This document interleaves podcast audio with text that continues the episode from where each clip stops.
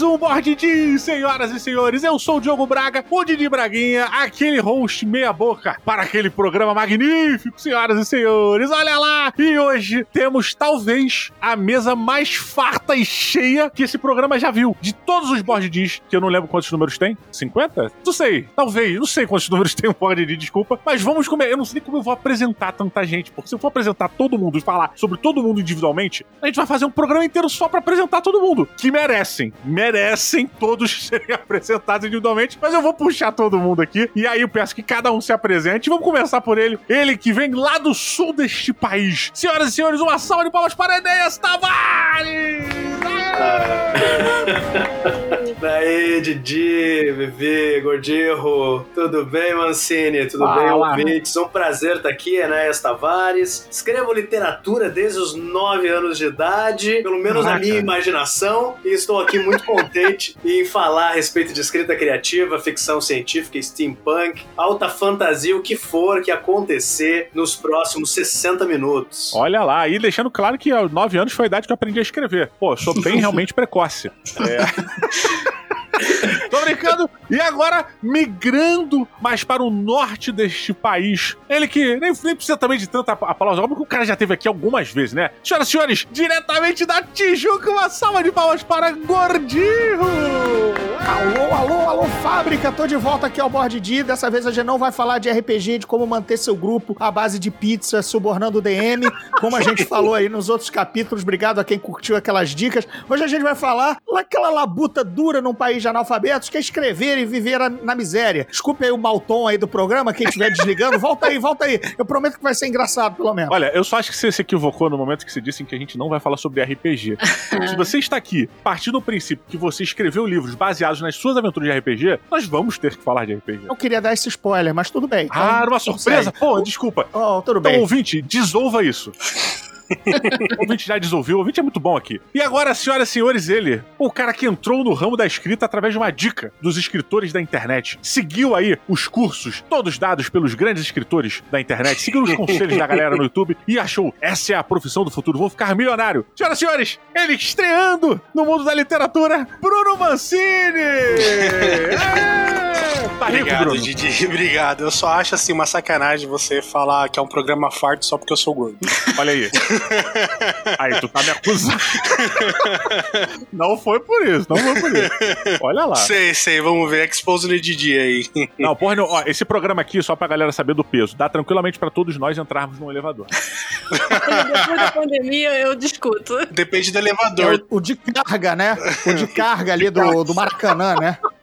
Sou o Bruno Mancini, é, escritor iniciante. Olha aí. Tamo aí pra ajudar a galera que tá querendo trilhar esse caminho aí. Olha lá, olha lá. Muito bem, agora, para completar esse grupo, ela, diretamente agora de São Paulo, né? Eita, é verdade. Uma salva de palmas e gritos para a Vivi Moran! Alô, alô, galera! Vivi Maurei na área. Eu sou provavelmente a carioca falando aqui em São Paulo. Eu É. tive que puxar um pouquinho, né? Ela tá mandando um hang loose no vídeo, galera. Quem- Inclusive. Pô, brother. E eu provavelmente eu sou a escritora mais experiente com 40 anos de experiência aqui no mercado.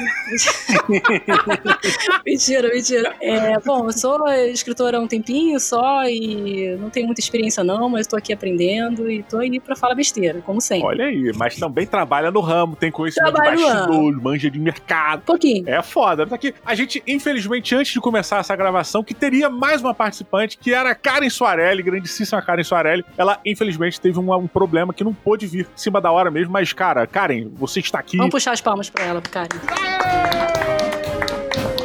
Mas a Karen Soarelli, que não pôde estar aqui, como a gente já disse, ela está aqui em nossos corações e uma próxima oportunidade ela participa com a gente. Então é isso. Vamos agora para o nosso bloquinho de recados e logo depois para o quadro principal, para o bloco principal deste programa tão esperado por mim, porque ninguém sabia mais dele fora eu. E, cara, porque a gente demorou muito. A gente demorou muito, pra Muito, gravar isso. muito. Cara, tá desde o ano passado, sacanagem. Mas é mesmo. a gente tá pra gravar e vai, não vai, volta, não vira, e vem aqui, cai, volta. Caraca, e agora sim a gente conseguiu. E grupo pra gravar rápido, hein, DJ? É. é verdade, cara. Olha lá, vamos pros recadinhos aí, a gente já volta.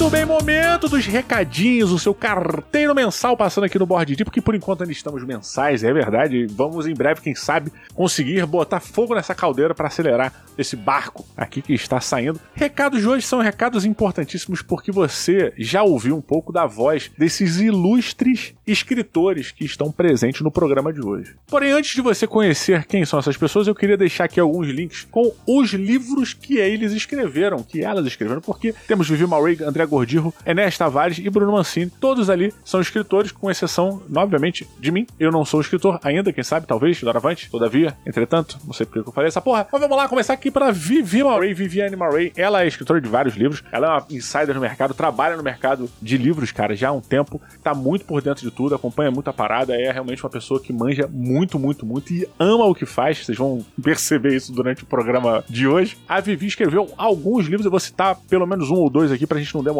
tanto também. O primeiro dela foi hashtag Fui, depois a gente teve aí a Estrela de Cora, o Jogo da Moeda, Papel de Sangue. A Vivi tem uma série de coisas aí que ela trabalha e já trabalhou e vai trabalhar que a gente não pode nem abrir pelo motivo mais importante, porque eu não sei, tá? Porque se eu soubesse eu falava mesmo e o problema da Vivi. Se resolver com a editora dela depois. é mentira, eu jamais, jamais faria isso com a Vivi se eu soubesse de alguma coisa. Será que eu sei? Também não sei se eu sei. Se eu soubesse, eu não falaria. Então fica aquela dúvida de eu talvez não saber, tá? Mas links na postagem, todos os livros da Vivi Maury aí para você clicar e acompanhar. Lembrando que se você comprar qualquer um dos livros pelos links que eu coloquei ali, você também está contribuindo sem nenhum custo adicional para o Board Deal. Você está dando uma contribuição é, em forma de compra. Você compra para você e a Amazon, que é a nossa, nossa revendedora aí, ela tá dando uma porcentagem do valor desse livro pra gente. Então a gente também, além de você se deliciar nos livros de Viviane Murray, André Gordirro, Ernesto Tavares e Bruno Mancini, você também contribui com o Board Deal. Olha que coisa maravilhosa. Dando sequência aqui, outra pessoa que participou desse programa, que vocês conhecer aí mais profundamente, foi Enéas Tavares. Enéas Tavares é um monstro aí, eu acho, cara. O cara, ele realmente tem uma cabeça fora de série porque ele pensa em, em dimensões paralelas, sacolé? Ele seria o David Filoni da literatura nacional nesse sentido, porque ele, ele cria a Brasiliana Steampunk, que é a grande saga dele, né? Que tem diversas obras, diversas raízes que vão para diversas mídias, como o Brasiliano Steampunk deriva para jogo de tabuleiro, deriva para Amazon Prime, com série na Amazon Prime, deriva para quadrinho, tem literatura, uma série de livros e tal. Um dos livros que foi lançado recentemente foi o Partenon Místico, lançado pela Dark Side. O livro, cara, é, é fora de série. Se você saca um pouco de literatura nacional, é uma saga, é uma, um universo que você realmente não pode perder de Brasiliano Steampunk, que é muito, muito legal, muito rico. E o nosso queridíssimo Enéas Tavares, ele tem total gabarito e currículo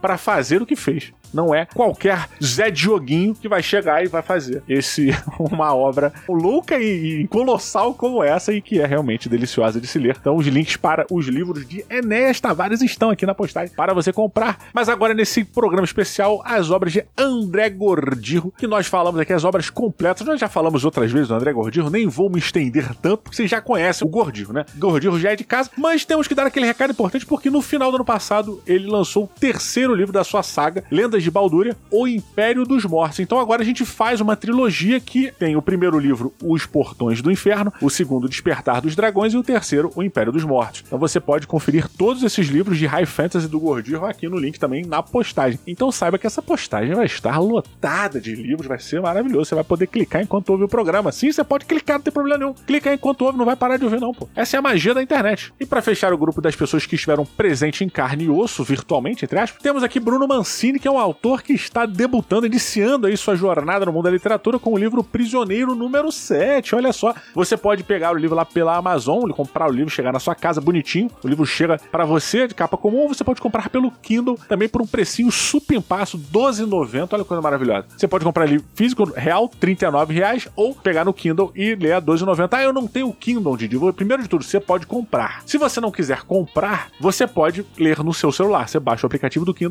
e lê por lá. Funciona maravilhosamente bem. É muito legal. Dá para você pedir para ele ler coisinha para você, pedir pro próprio aplicativo ler o livro para você, o você fica ouvindo falar, é muito bom. E lembro também que Mancini tá com essas opções. Se você quiser ajudar esse escritor que está começando, dar aquela moral pro Mancini, entra lá, compra aqui pelos links da postagem que você também tá ajudando ao Board D em paralelo. Eu acho que eu não posso terminar esse recado sem falar da Karen Soarelli, que ela, faltando cinco minutos para a nossa gravação, ela tá tudo certo, mas infelizmente teve um imprevisto e não pôde gravar com a gente, mas tá tudo bem, tá tudo ótimo. Fica numa próxima oportunidade a Karen tá com a gente junto para gravar, mas eu vou deixar de qualquer jeito as menções às obras da Karen Soarelli, que são diversas também.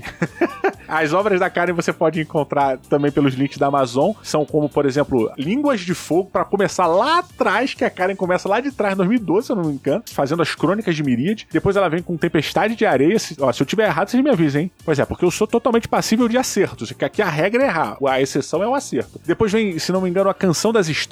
Acho que temos a Rainha da Primavera, eu não sei. A Rainha da Primavera eu acho que é lá para trás também. Me confundi em algum momento, mas eu sei que mais recentemente a Karen debruçou em Crônicas de Tormenta volume 3, né, dando prosseguimento a esse mundo fantástico do RPG Tormenta, o maior RPG do Brasil da atualidade, que realmente está aí, conta com uma série de pessoas colaborando e a Karen é uma das escritoras de Crônicas de Tormenta. E para encerrar esses recados que já se prolongaram bastante, tenho que lembrar a vocês que de segunda a sexta-feira vocês me encontram todos os dias às 8 da manhã na twitch.tv barra Didi Braguinha, galera. Eu tô sempre lá de manhã batendo papo, jogando board game, jogando jogo. No momento, nesse exato momento em que você está ouvindo, se você está ouvindo na época do lançamento, eu estou zerando Chrono Trigger lá no. Lembra o Chrono Trigger do Super Nintendo? Pois é, tô zerando ele, uma versão para o Steam, ao vivo. Com a galera, já estamos mais de 20 horas jogando esse jogo. E tem, pô, jogo diversas outras coisas toda terça-feira à noite, né? Aí no caso, inverte na terça-noite, a gente tem o Gloomhaven, que é a nossa partida semanal, toda terça, perto das 8. Gloomhaven digital, onde jogamos eu, o Google B e o meu queridíssimo amigo André Feijão, André Rumianic. Nós jogamos essa aventura já temos aí, pra, se não me engano, um ano jogando todas as semanas essa parada, sendo por diversas vezes o maior canal de Gloomhaven da internet brasileira. Olha que. Cara, não tô de brincadeira, não, perdão. Da internet brasileira é demais, vai. Demais não, é de menos. Da Twitch, por diversas vezes, nós somos o maior canal da Twitch sobre, jogando Gloomhaven, jogando board game. Por diversas vezes, diversas terças-feiras, nós somos o maior canal de board game da Twitch. Então, não perca tempo. Quer dizer, se você gosta de perder tempo, vá lá. De manhã eu te faço companhia no trabalho. Às vezes eu fico até a hora do almoço também, fico batendo papo com vocês enquanto vocês estão almoçando, fico jogando a parada, a gente fica conversando, lendo notícias às vezes, jogando board game também. Vai ter um campeonato de Rallyman GT que tá para voltar, tá? Tô afinando detalhes que eu quero ver se eu consigo fazer a organização desse campeonato pelo Board Game Arena, fazer um campeonato oficial. Se não der, eu vou ver como é que eu vou fazer de maneira externa ao Board Game Arena. Mas, resumidamente, é isso, galera. Me acompanhe de segunda a sexta-feira lá no, no twitch.tv barra de Braguinha, todos os dias, toda segunda e toda quarta e toda quinta. Eu também tô no Matando Robô Gigante. Eventualmente tô no Nerd Player, você pode acompanhar de diversas maneiras aí pela internet afora. Tá bom? Aproveitem esse programa porque ele está muito legal. Muito, muito legal. Se você, por acaso, discorda de alguma coisa, não concorda com alguma opinião, alguma coisa, clica no nome de cada convidado aí que tem o link do Twitter dele, dela, tem o link do Twitter de todo mundo. Você entra lá e manda uma mensagem privada pra pessoa ou manda para mim mesmo, manda um e-mail para mim pro dibraguinha@gmail.com que a minha equipe de respostas rápidas vai responder para você. O problema é que eles estão sempre de férias, então eles demoram para responder. Mas É isso, pessoal. Chega de palhaçada, chega de gracinha. Vamos pro episódio que tá muito bom mesmo, como eu já falei duas vezes, e essa é a terceira vez que eu vou falar que o episódio tá muito bom, você vai adorar.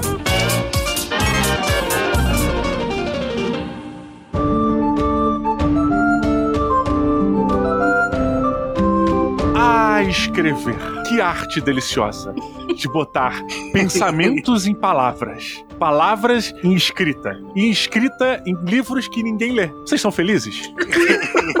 Cara, eu tô feliz com essa entrada, cara. Viu? Maravilhosa. Não, o otimismo vai, vai, vai transpassar essa conversa hoje, né? Didi Coach. Não, brincadeira, mas olha, porque assim, a gente vê, pô, quando você vai estudar um pouco sobre ah, como escrever, arte da escrita, e os grandes escritores que falam e tal, pô, você ouve diversos tipos de, de pessoas dizendo sobre como escrever. Tem aquele cara que fala escrever é transbordar em palavras, né? Se você não sangrar, escrever é algo tão forte dentro de si que é uma explosão de urgência que precisa ser posta em palavras. E aí tem gente que fala assim, ah, eu tive a ideia e botei no papel. Então eu, eu queria perguntar pra vocês, eu não vou direcionar essa porra, porque eu sou um host de merda e eu já aceitei. Vou jogar na mesa e quero que alguém venha falando. Como é o ato de escrever pra vocês? É uma dor? É uma diversão? É um prazer? O que é escrever? É um ato de ansiedade. Ansiedade? Olha, eu diria que tá mais pro autoconhecimento, pra mim, pelo menos. Desde criancinha que eu tenho diário, eu escrevia pra isso, Pra entender melhor como eu tô sentindo. Eu observo as coisas, aí eu boto no papel pra ver se eu tô observando Caraca. legal, assim, é. é para trabalhar meus valores. é meio como se você organizasse os seus pensamentos, as coisas que você quer botar pra fora ali. Isso. É tipo um melhor, uma melhor amigo, um melhor amigo. É mais, é como se fosse. É uma terapia mesmo. É bem uma terapia. Eu observo uma situação que me faz sentir algo. E aí eu vou e escrevo ou Tá. aquela situação, ou algo parecido com aquela situação pra mo- mostrar o mesmo sentimento. E eu entendo melhor esse sentimento pra mim. Eu acho que é por isso que eu sou tão tolerante com as pessoas, inclusive com quem eu não deveria ser, né? Porque eu trabalhei tanto isso na escrita, pra mim, sem mostrar pra ninguém, que eu meio que, ah, eu aceito as coisas, ah, porque eu já trabalhei, já aceitei. Então não vira uma questão pra mim mais. Cara, isso é muito foda, porque eu, eu tenho essa parada, às vezes eu, eu- Ah, quero conversar. Vamos bater um papo, não sei o quê. E às vezes você não quer conversar, você quer falar. Que é diferente de conversar. Conversar significa que você vai ouvir e você vai falar. E você vai responder as coisas, vai ter uma lógica dentro daquele papo. Só que às vezes você precisa falar, que é uma forma Sim. de você desabafar, o que que seja. E é maneiro porque eu costumo fazer isso com Dona Maria aqui em casa, que sofre. Às vezes eu só falo as paradas sem nexo. e ela, hã? Você quer botar pra fora aí. É, e eu preciso botar a parada pra fora. E aí, junto três, quatro assuntos. E ah, do nada eu, cara, entendi. Entendeu o que porra tá acontecendo aqui, pelo amor de Deus? Eu chamo isso de primeiro rascunho. É quando você vomita o que você quer falar antes de você editar. Esse é o primeiro rascunho. Mas você faz isso no papel, você faz esse primeiro rascunho, tipo, sai escrevendo as paradas. Faço, faço. Caraca, É, eu que acho foda. que é, é o momento de criação melhor pra mim, é quando eu vomito. Eu boto um monte de coisa, não tenho medo de valores, de ninguém tá julgando, ninguém tá vendo, Foda. ninguém tá me entendendo ali. Eu tô simplesmente botando no papel. Que não saia, que não vaze na internet essas coisas que eu escrevo, senão ferrou. Aham. Porque tem coisa assim que é, é- é sem tabu, né? Totalmente livre de tabu. Então, se alguém pega pra ler, vai falar: caralho, Vivi é ou psicopata, ou é doente, ou é criminosa. Mas eu acho que faz parte a gente treinar essa parte sombria nossa. É, e organizar o, o pensamento também, né? E entender Também. a lógica daquilo, de onde vem, pra onde vai, né? Eu, acho, eu, acho, eu vejo que o problema não é o que você escreveu, o problema é o que você faz com aquilo. Perfeito. Você vai publicar depois ou não, aí são outros 500. Outra se você concorda com o que você botou no papel. Exato.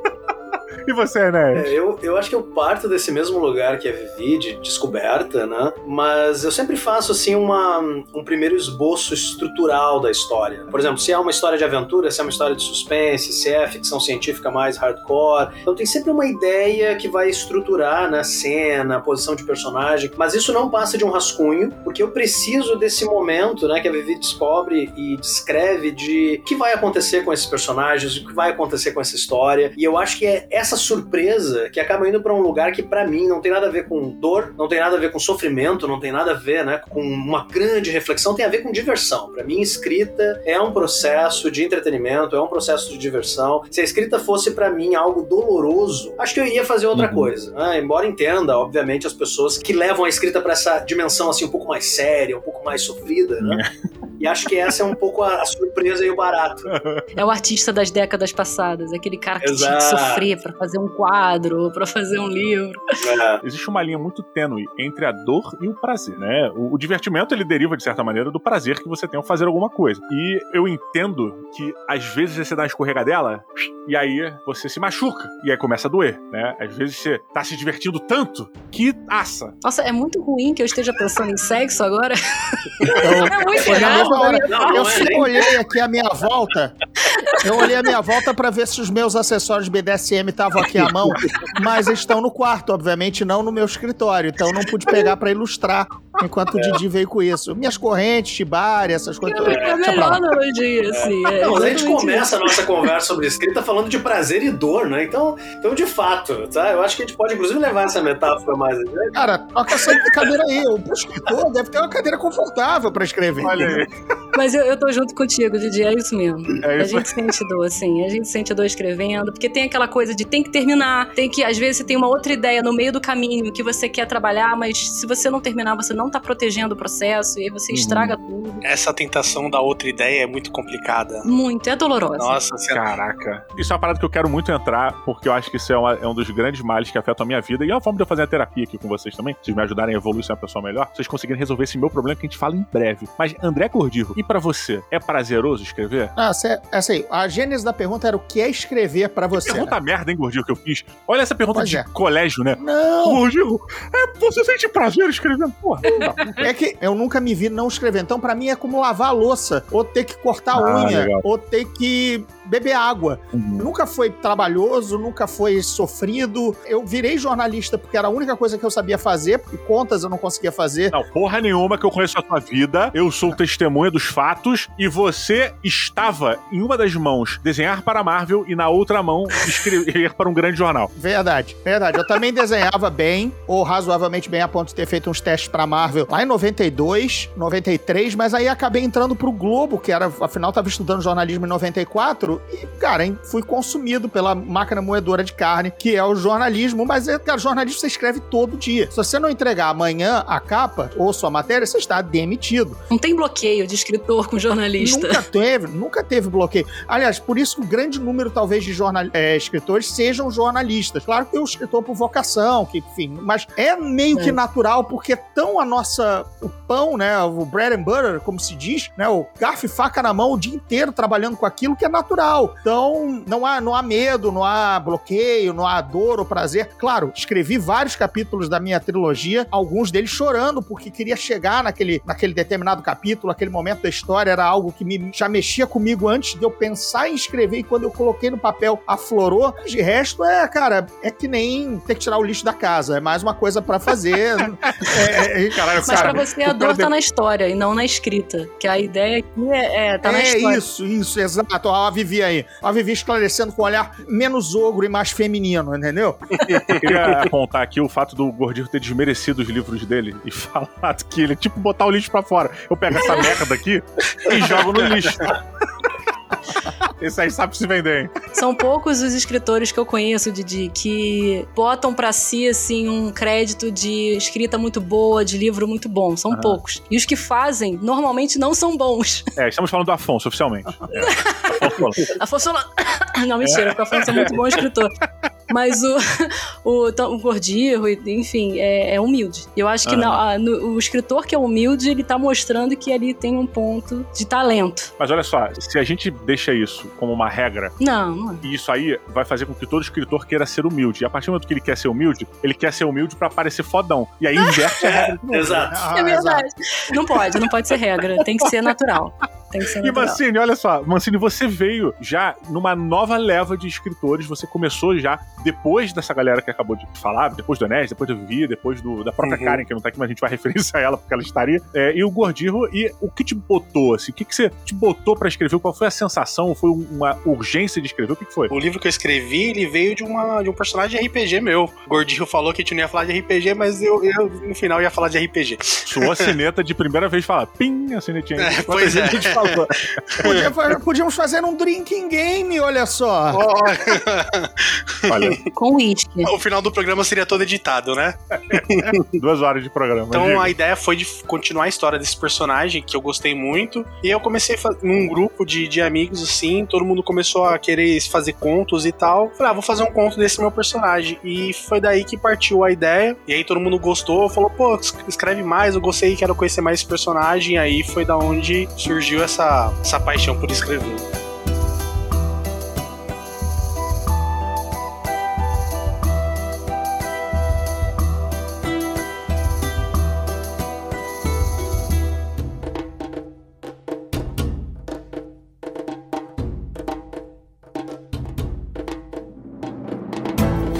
Uma coisa que me veio muito à cabeça assim: acho que todo mundo que joga RPG, que é, é nerd de certa forma, gosta de ler, caralho, em algum momento já teve uma ideia legal, sabe? Tipo, ah, porra, olha que ideia foda. E alguém do lado dessa pessoa já falou assim: pô, que ideia maneira. E aí, esse cara que teve a ideia maneira falou assim: por que eu não escrevo livro?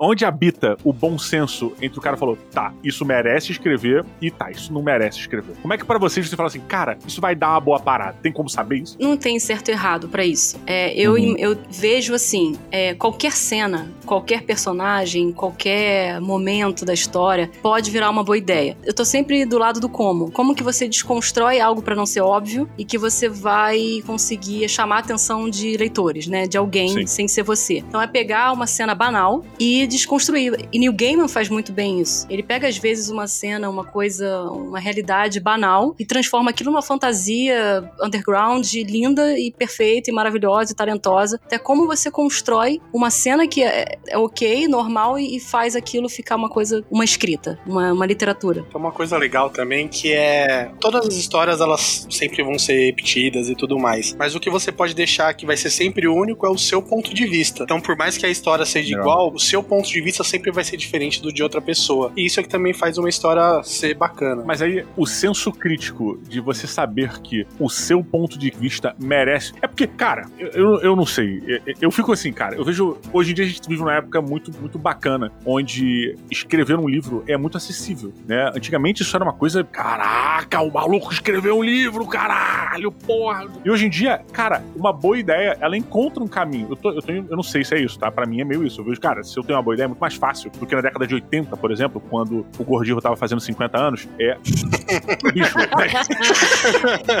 Escrever, sabe? Era muito mais disputado e tal. E você tinha que pegar o seu manuscrito, mandar pra editora, a editora ia olhar, entre aspas, né? Abre aspas aí, olhar o seu livro, ia Sim. falar: hum, acho que não é a hora dele. Daqui a cinco anos eu olho pra ele. E ia escolher se você merece ou não merece, sabe? É, em teoria, isso. É, aí vai de cultura, né? Como assim? Vai de cultura, vai de país, vai de lugar, vai de público. Como se diz em Los Angeles, ou se dizia, né? Todo motorista de táxi tem um roteiro dentro do porta-luvas, né? Pô, é maravilhoso. Nunca se sabe para quem vai pegar o seu táxi, né? Então, né? o Spielberg é. pegou o táxi. Eu, amigão, eu tenho aqui um, um roteiro, né? Você já deixa no banco de trás, né? Pra pessoa esbarrar. Opa, desculpa, deixei meu roteiro aí. Pode deixar aqui. Ó, tá um trânsito aí, dá uma lidinha, eu vou até acender a luz. Né? Mas, disso, sua pergunta é bem pertinente, assim, mas é uma pergunta de um milhão de dólares, assim. Quem valida uma história, quem valida uma ideia, né? É difícil você ver se ah, é o público que tá pedindo ou é a editora e o momento cultural daquele lugar que tá ditando o que vai ser dito. Então, é muito uma discussão de hoje. Ah, o homem branco sempre ditou as histórias, mas vamos ver então como que a gente pode transformar isso e melhorar e trazer mais vozes para o momento. Então, agora a gente tem novas vozes tendo espaço para isso que antes não, dá, não se dava tanto espaço. Então, não é validar, é quando que você tem espaço para colocar o seu ponto de vista no mercado. É, teve um concurso da Dark Side recentemente, do concurso do Machado, que eles deram um ênfase nisso. Que legal, cara. De diversidade. Isso. Sim. Eles deram ênfase nessa questão da diversidade, o que é bem legal também. Para dar espaço para novas vozes, é interessante. Sim, claro. Mas nada impede também de uma voz, independente de diversidade ou não, também ser ouvida. Mas aí depende também do que você tem para dizer. É uma coisa que é. é que todo mundo já sabe? É uma, uhum. mais do mesmo? Ou você botou o seu ponto de vista de um jeito diferente? Eu acho que voz, ponto de vista, a nossa percepção, a nossa sensibilidade, né, Vivi? Eu acho que tudo isso leva a nossa boa ideia para um lugar ou outro. Eu acredito que as boas ideias, viu, Didi? É, sim, cada um tem o seu romance de um milhão de dólares, a grande ideia que vai resultar no maravilhoso filme do Spielberg. Novo Harry Potter. O novo Harry Potter. No, no Porta-Luvas. Senhor dos Anéis. no Porta-Luvas. Porta-Luvas, na gaveta, no Diabo 4, né? Então, até tem um pouco essa discussão sobre jornada do herói, né? Até que ponto todas as histórias, se a gente pensa no Campbell, por exemplo, até que ponto todas as histórias já não foram escritas.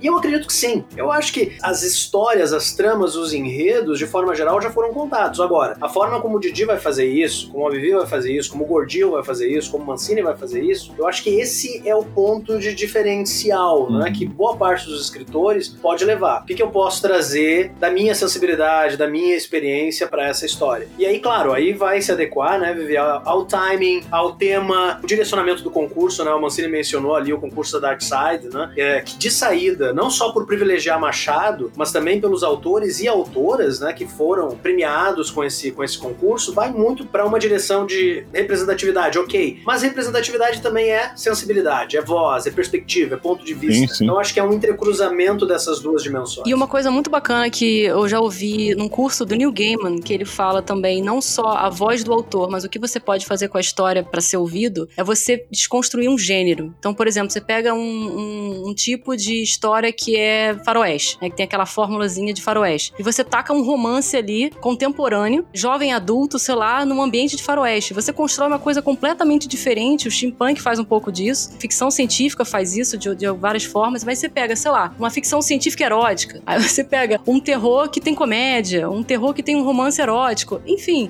sexo e morte sempre caminharam juntos, né? Mas várias desconstruções você pode fazer que vai fazer com que a sua ideia também chame atenção e fuja um pouco do óbvio. Não só quem Quero você só inaugurar é. mas- um novo drinking game aqui no programa, porque já tivemos duas citações ao New Game, apenas uma do RPG, tá? Então o próximo. Tem que ganhar, né? Eu só queria deixar registrado também que toda explosão de prazer é um genocídio. Tá né? aí, tá aí. Eros, Eros e Thanatos, não? Estamos indo pra. é, to- Toda essa meta, até o final dessa, desse bate-papo, né, Manzini? Nós vamos desenvolver toda uma tese aqui, toda uma hipótese a respeito Com certeza. da, da escrita, como ejaculação, como gozo, como prazer, enfim. A gente vai ter terminar dizendo que escrever é um ato erótico. Vocês acham, vocês se sentem nus mesmo quando escrevem? Tipo, a escrita, vocês acham que é um ato de se despir? É, o- essa história que eu tô escrevendo agora, eu coloco muito do de mim no personagem, porque eu acho que fica. Chama Bruno. não, não, é- tem um nome melhor que isso. É, mas eu acho que assim, fica muito mais fácil de eu descrever o que o personagem tá sentindo, se é algo que eu estaria sentindo também, o que eu já senti, sabe? Então eu acho que me, me colocar no personagem deixa o personagem mais realista. Mas te deixa mais vulnerável? Então, eu nunca, eu nunca parei pra pensar assim. Assim, eu, eu, tô, eu tô escrevendo ainda, então eu não Hum. sei se na hora de, tipo, de, de chegar pra publicar eu vou me sentir vulnerável, sabe? Porque eu acho isso uma parada maneira, né? Vocês têm o controle do mundo que vocês estão criando, dos, dos personagens que vocês estão concebendo ali, enquanto o livro não for publicado. Porque a partir do momento em que o livro sai, fudeu, vocês não têm mais controle sobre nada do que acontece ali. Nada. Se eu achar uma merda, É vivo. o que eu acho sobre o que você fez, puta, cara, foda-se o que você pensa sobre isso. Eu achei uma merda ou eu achei maravilhoso. Não interessa se você escreveu por causa de X ou de Y. Tem uma, um- uma frase do Dan Brown que ele diz que ele não escreve um livro só. Ele escreve a quantidade de livros de, que- de leitor para aquele livro. Então, se ele já vendeu 50 milhões de cópias, ele, ele escreveu 50 milhões de livros. Eu acho bem bacana essa ideia, Olha. porque Olha. é basicamente isso. Você tá vendendo milhões de pontos de vista, porque cada um Aham. leitor vai ter a sua história, vai ler da sua forma. entendeu? Eu escrevi pra três pessoas, então foi mais tranquilo, sabe? Não, é... A Deixa eu humildade. fazer uma brincadeira com o Mancini. O Mancini falou, o Mancini tá se colocando no personagem. E isso é aquela primeira dica que acho que qualquer curso se dá, ou em roteiro de role, enfim, é assim, é write what you know, né? Escreva o que você sabe, você conhece. A pessoa que você mais conhece é a si mesmo. Então, ao fazer um personagem, quase todo mundo que começa a escrever se coloca demais no personagem. Vamos pegar até, por exemplo, o 007, né? O Ian Fleming se colocou no 007 porque ele foi espião, né? Ele foi, então, ele é o write what you know, né? É escreva o que você conhece. Ele foi espião, ele se ele jogava cartas, etc e tal. Ele fez um, um super ele, né? Um super ele para quando ele escreveu, sabe? Isso é mais tranquilo, né? Óbvio que as pessoas, por exemplo, o Stephen King que escreve de horror, mas geralmente é um escritor ou um jornalista, alguém que vive de escrita. A maioria dos protagonistas dele, né? Que vive na cidade dele. Né? Entendeu? Na então cidade. Então, Osasco. sabe? Você começa a empurrar. Assim, obviamente que o idiota aqui resolveu começar escrevendo seis personagens, cagando pra jornada do herói, que é um negócio que eu abomino, abomino com, com tenho urticária. Que Dudu não escute isso. Urticária com essa porcaria dessa fórmula, e eu coloquei seis personagens. Eu queria fazer um contraponto aqui e citar novamente Dan Brown, só pra mais uma coisa, que ele diz que você tem que escrever coisa que você quer saber, que você não sabe e você quer aprender. Olha. Porque aí você, enquanto você tá escrevendo, você tá pesquisando, você tá buscando novos conhecimentos e passando o que você entendeu daquele conhecimento para os seus leitores. O problema é que quando você faz isso, você cria um código da Vinci. É cheio de, de pacotinhos de conhecimento cultural, assim, e você não diz porra nenhuma no final. Exato. A, a Vivi entrou num, num- num- num- numa seara que é o best-seller americano, né? O, o- o escritor de best-seller americano adora mostrar que trabalhou na pesquisa. Adora. Total, total. Todos esses, esses caras, geralmente, por exemplo, eu acabei de traduzir um livro agora que o cara entendia tudo de como funciona a lavagem de dinheiro do governo russo. Nossa. Caraca, específico. É, é um tratado, mas é uma aventura de espionagem pra derrubar um bandidão russo que lavava dinheiro. Cara, tá legal, mas o, mo- o monte de exposition que eu tô tendo, se, tipo, o ator de best-seller dizendo, trabalhei, viu? Pesquisei, viu? Pô, mas olha, eu não, não, não quero desmerecer isso, não, pelo contrário, eu acho que existe também na cabeça do leitor, e principalmente do leitor idiota, o qual represento aqui, faço esse papel, e me incluo também nessa categoria, que é a sensação de quando você termina de ler uma ficção, uma fantasia, qualquer parada, você sai com a sensação de que você trouxe uma bagagem nova, você aprendeu uma parada inesperada. Né? A ficção é a melhor maneira de você mentir, só que dizendo a verdade. Olha só, querendo ser, pô, falar, ca- causar aqui.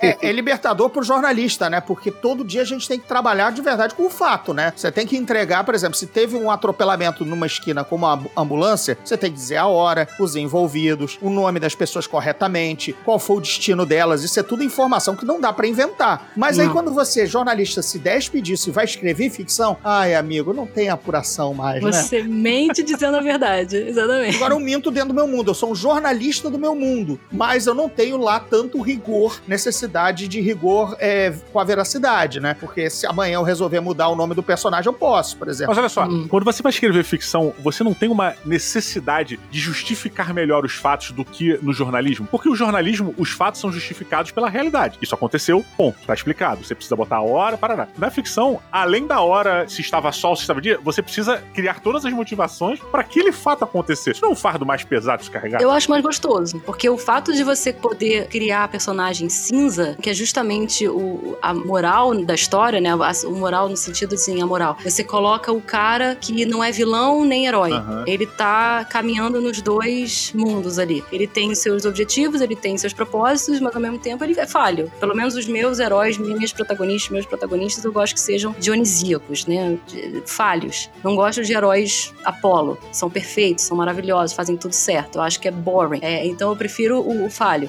Pra escrever esses personagens todos cinza, pra mim é uma delícia. É a melhor coisa que tem, é o justificar o erro do personagem. Tipo, ah, ele fez isso por causa disso, ou então ele tá pensando naquilo enquanto ele fez aquilo. É melhor do que jornalismo. porque jornalismo você não consegue falar que o motorista é, é, atropelou o maluco porque ele tava puto com o filho dele, que ele brigou com a mulher, com a esposa. Não sabe isso. Você bota os balãozinhos de pensamento Isso é dele. com a polícia. Isso é com a polícia. Isso- isso- Exatamente. E isso tem a ver com verossimilhança também, né, VV? Isso tem a ver com criar uma história, isso desde Aristóteles, desde a poética antiga, você tem que criar uma história que faça sentido. Eu acho que o teu, o, o teu ponto, né, Didi, vai um pouco nessa direção, né? Eu acho que o nosso fardo ou o nosso trabalho é pensar em situações, cenas e histórias que dentro do universo façam sentido. E eu acho que criar né, essas, essas balizas, essas pecinhas de dominó que vão levar né, o personagem, ou a personagem, o herói, o vilão a uma determinada situação, é uma das nossas diversões da escrita, né? Eu acho que os, Aham. os livros ruins são justamente aqueles que vão ao encontro da vida num sentido de isso cair do céu, é o Deus Ex Machina, que é do Uhum. nada se criou ali uma solução através de magia, através de tecnologia, através do que for, para um determinado problema que você construiu. Alienígenas. Alienígenas. Alienígenas. Adoro finais com ele.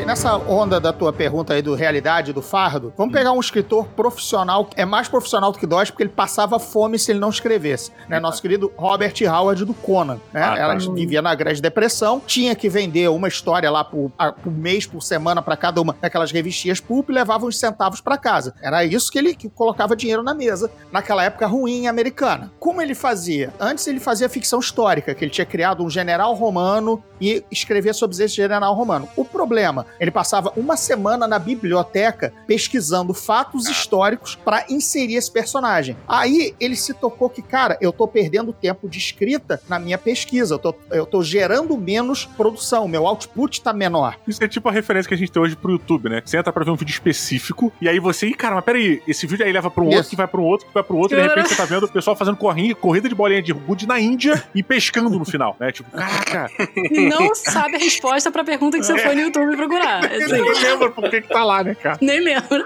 Aí o Robert Howard criou a era iboriana porque agora ele só tinha que se preocupar em criar as histórias do Conan, dos Uhum. outros personagens, do Cool, etc.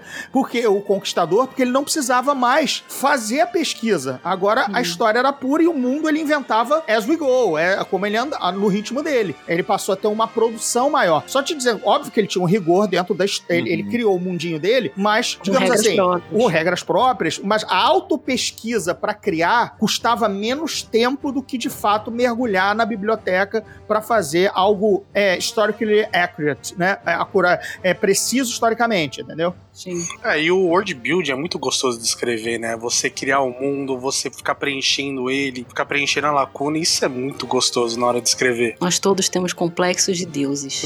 É, isso é verdade. Mas olha que coisa interessante, cara. Eu acho que deve ser gostosíssimo você criar. A minha preocupação é gerenciar. Porque quando você tem uma saga, isso eu tô de, de orelha aqui, tá? Vocês que vão responder essa porra aí. É, quando você começa uma saga, porra, é legal pra caraca, maluco, irado, porra, olha esse mundo que eu fiz. Porra, tudo aqui agora é com raio laser e tem neon e não sei o que, e agora a gente bota Alienígena. fita crepe nas paradas, foda. Porra, maneiro. E aí nasceu o John, não sei o que, porra, todos os aqui. Ei, primeiro livro. Beleza, agora vamos pro segundo. Porra, agora esse cara vai fazer tal coisa. Será que ele pode fazer isso? Deixa eu ver aqui no É. primeiro livro se isso é infringir. Cara, quando você começa a abrir, você vai ter que começar a pesquisar como é que funciona isso pra vocês. Vocês têm um almanac, vocês têm, sei lá, post-it na parede inteira de O vocês. Didi acabou de fazer o brainstorm da trilogia nova de Star Wars, né?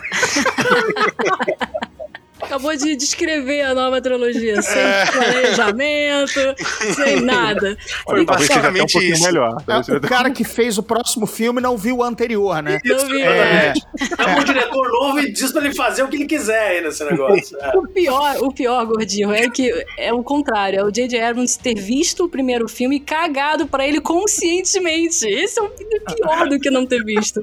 Mas então, eu acho que a palavra é planejamento. E a pessoa tem que ter alguma estrutura. Ela pode não ser o gordinho que gosta de, de Jornada do Herói, pode não gostar, né, pode ser o gordinho e não gostar de Jornada do Herói, não fazer, beleza. Mas alguma estrutura ela precisa ter. Pode até ser a lá, vou enxergar. Mais uma frase de New Game, desculpa, gente. Hoje eu tô muito New Game. é, deixa eu virar aqui. Só. Escrever ficção é tipo dirigir com a lanterna quebrada na neblina, assim. Você é um passo de cada vez, você vai enxergando a poucos metros na frente. E aí você vai completando. Só que isso é escrita, segundo New Gaiman, na ficção. Mas ele tem uma estrutura. Ele tem uma redação antes de fazer o livro. Ele fez uma redaçãozinha bonitinha ali de início, meio e fim. Ele sabe que- onde ele quer chegar e ele vai completando enquanto ele vai escrevendo o livro. Então, alguma noção de regra própria do teu mundo você tem que ter. Senão vai acontecer isso de você não conseguir, vai, vai tirar do chapéu o coelho. Mas calma, dito isso, só pra fechar aqui, primeiro rascunho eu sou contra. Eu, eu vivi, eu não consigo. Primeiro rascunho eu vomito. Tiro é, o coelho da cartola, eu faço um monte de, de coisa besteira que eu quero fazer, eu boto gente pensando que não deveria pensar aquilo. Não tô nem aí. Quando eu termino o primeiro rascunho. Mas você escreveu sequência? Porque a pergunta do Didi é meio que pelas sequências, né? Do que você. Mas isso serve também. Você tem que voltar atrás pra não ser incoerente, né? Não dizer que o cara, pô, mas esse cara, pô, mas ele nunca foi na Rússia. Como é que eu coloquei que agora ele passou pela Rússia? Né? Tipo, fica a caralha, né? Beleza, mas acho que a lógica é a mesma. Pra um livro pra você terminar, início, meio e fim, e a sequência dos livros da série, enfim.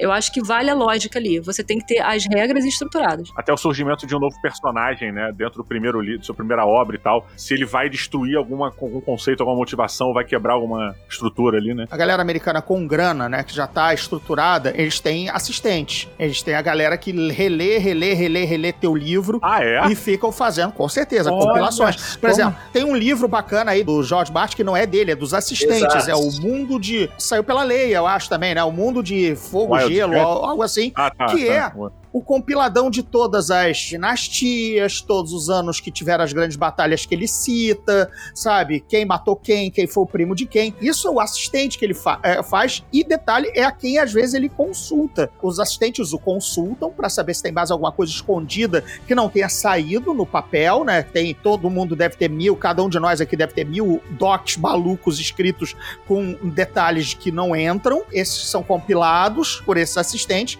e depois quando ele vai escrever, ele mesmo entrevista ou, ou consulta esses assistentes. Caraca. Mas estão falando de Ray Salvatore, George Martin, sabe? Ah, É tá. esses monstros que têm Uhum. equipe. É, não tem como o cara lembrar de cada detalhe. Esse compilado que o Gordillo falou, desses grandes universos, eles são conhecidos como a Bíblia, né? Então, sempre quando a gente está trabalhando com um universo expandido, vai virar livros no plural, é, eu acho importante ter um documento que vai funcionar como uma Bíblia interna. Eu, eu entrei nessa, nessa insanidade, né? Que vão ser 10, 15 anos da minha vida, que se chama Brasiliana Steampunk, que é essa, Cara, você é um lunático, Enéas. Você é, cara.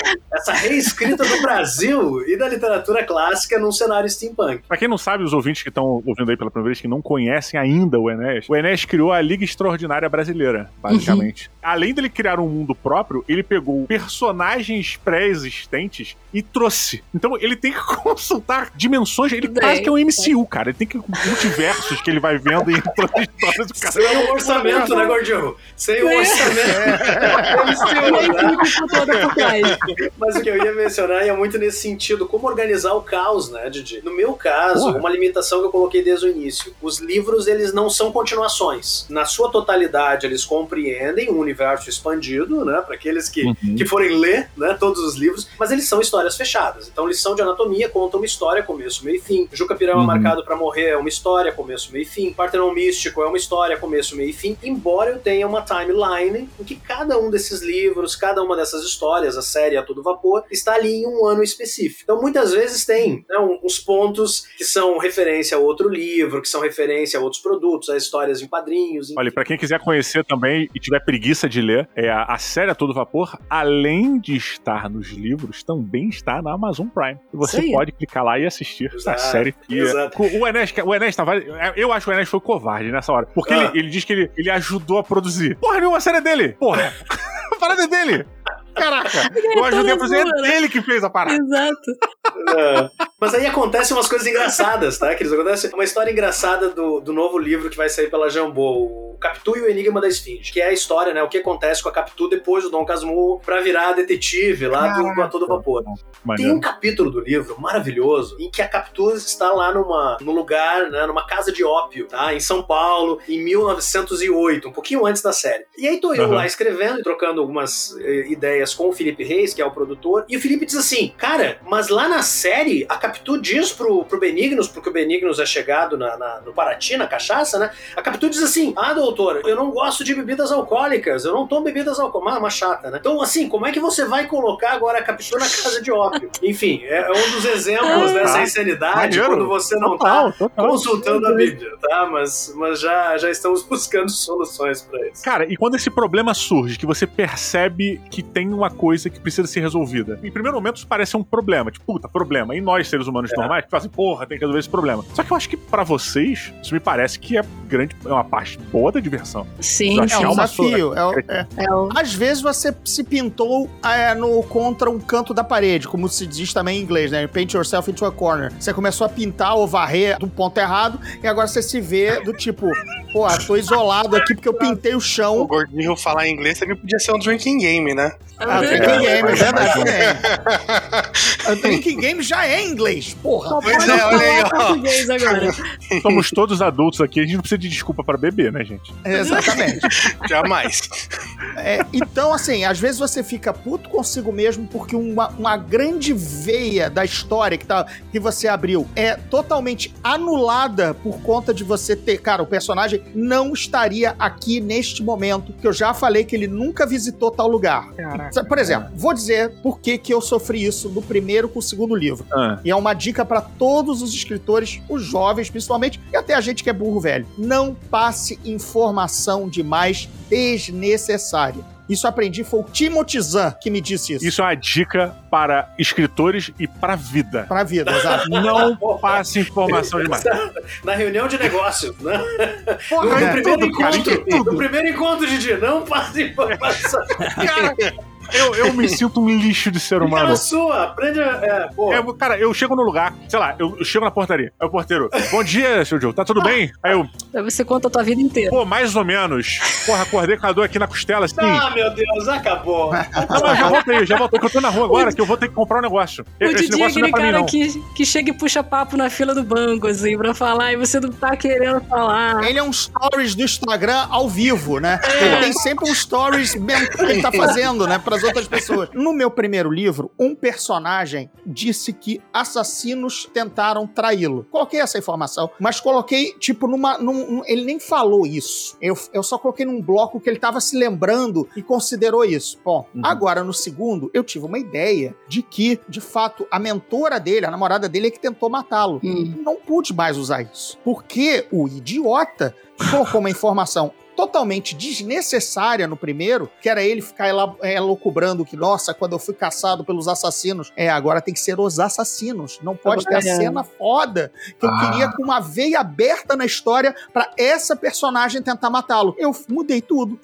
Foram, de fato, assassinos. Eu me prendi numa informação que eu passei à toa. Mas também, como eu estou com o livro lido, eu cumpri e, e, enfim, segui a lógica Opa. interna. Porque depois o leitor vê, porra, eu não tinha lido no primeiro livro que eram assassinos, agora o, o maluco me, me troca pela namorada que é assassina e foi matar o cara, entendeu? Hum. Então, ao mesmo tempo, eu honrei a lógica interna, mas me fudi porque falei demais. Sim. Entendeu? Desnecessário para aquela cena não precisava falar aquilo. Eu vou só citar uma coisa. Eu vou Neil ci- Gaiman? Não, não, Robert McKee. Ah, maravilha, maravilha. Story. do Story, eu vou citar ele porque, pelo seguinte. E, e também tem um pouco do Dan Brown também, né? Calma, calma, mas vamos lá. Mas por quê? Eu vou explicar, eu vou explicar.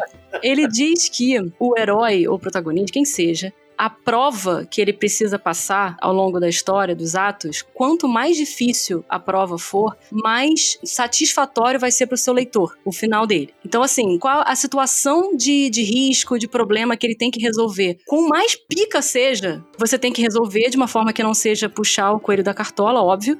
E aí você vai se mostrar não preguiçoso ao fazer isso e você vai dar mais prazer pro seu leitor. Então é uma questão de escolha, você como autor. Você quer fazer um livro mais fácil, que dê uma satisfação leve pro seu leitor, ou você quer se ferrar na, na criação a ponto de conseguir tirar ele de problemas, mas que vai dar um gozo maravilhoso no fim do Uhum. livro pro seu leitor. Aí eu acho que é uma questão de escolha e talento também do autor, quem consegue fazer isso de uma forma mais, né, uma forma linda ou não, vai depender. Caraca. Vocês já se viram nessa situação, tipo, estou sentado aqui. Se eu falar isso agora, eu tenho mais três meses de trabalho. Se eu falar a outra coisa, em duas semanas eu mato. É isso. Sim, sim. É porque é um problema. Você coloca a pessoa no corner, né? Num, num, num canto que você não sabe como tirar aquela pessoa do canto. Aham. Você vai e resolve. Ah, eu vou ser um pouco preguiçosa aqui, porque eu preciso resolver essa cena e vou resolver assim, assim, assado, beleza. Ou eu vou parar, rever a história inteira, colocar lá no início e no meio dois elementos que vão dar nesse, nesse momento e que eu vou conseguir explicar de uma forma melhor pra ele sair dessa situação sem que pareça fácil. Aí Tá. eu tenho que reescrever a porra toda, então assim, vai demorar mais tempo, de É. fato, vai levar mais, vai dar mais trabalho. Mas, mas aí eu acho que entra, né, o, o velho melhor amigo do escritor e da escritora, não, o prazo. Né? O Ah, Gordinho tá. falou muito né, da escrita e do jornalismo. Tem pessoas falar sobre drogas, eu fiquei até preocupado. E, e assim, é, é, drogas, bebida, sexo, enfim, tem outros melhores amigos. 4 e 20 a gente deixa pra você, Didi. Tem outros melhores amigos, tá?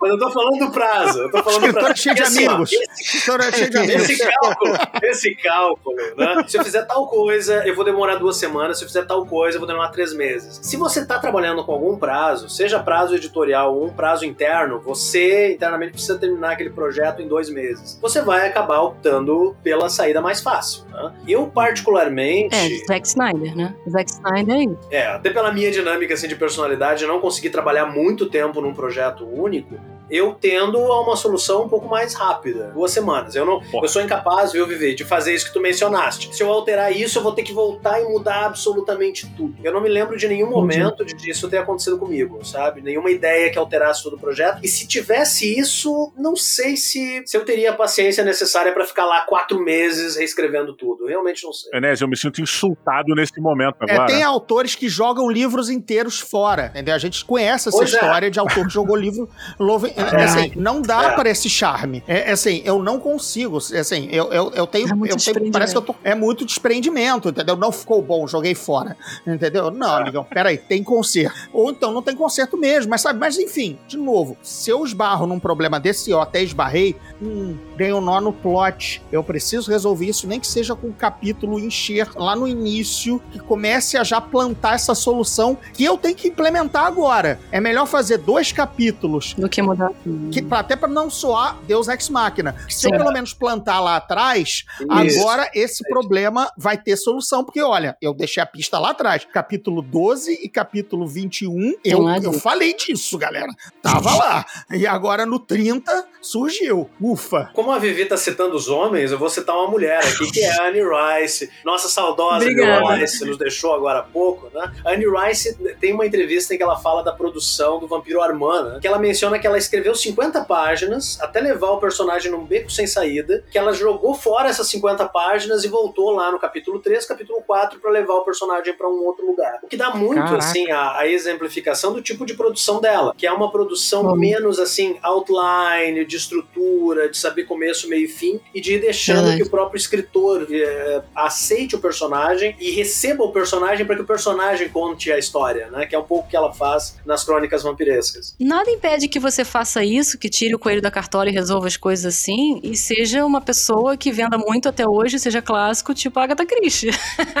a Agatha Christie tá aí pra provar isso, que você pode muito bem resolver as coisas do nada, sem plantar muitas coisas atrás e dar certo. E hoje aí tá um dos mais É, vendidos. Ela, dá, ela dá umas irritaçõezinhas se É. você. Ela, ela trapaceia muito, né? Ela trapaceava. Mas era uma época de um outro tipo de leitura, o consumo do- da leitura. E funciona até hoje. Funciona até hoje, com certeza. Até pra galera, a galera mais, mais esperta. Pô, a Rô tá puto agora. Eu traduzi os- o último livro da menina que assumiu o espólio, né? Ela veio até pra Flip, se tivermos Flip esse ano. Enfim, Sophie Hanna é o nome da autora que tá escrevendo os novos livros da Agatha- Christie. E ela segue isso meio à risca, sabe? A solução meio que chega ali e vamos nessa, sabe? Porra, que irado. Galera, eu, eu queria pedir desculpa aos ouvintes, a vocês, porque a gente tá chegando no final do programa. Oh. E esse programa tá só começando, o que é paradoxal, mas é, são regras. E se a gente desrespeitar as regras, a gente perde a estrutura. e a Olha aí, gente tem... Olha aí. Exatamente, tem que entregar. pronto, você perde o deadline. Exatamente. Regras, regras. Eu tô, eu tô com uma pergunta aqui que eu vou deixar de gancho pro final deste capítulo, igual ao Dan Brown, pra citar o Dan Brown.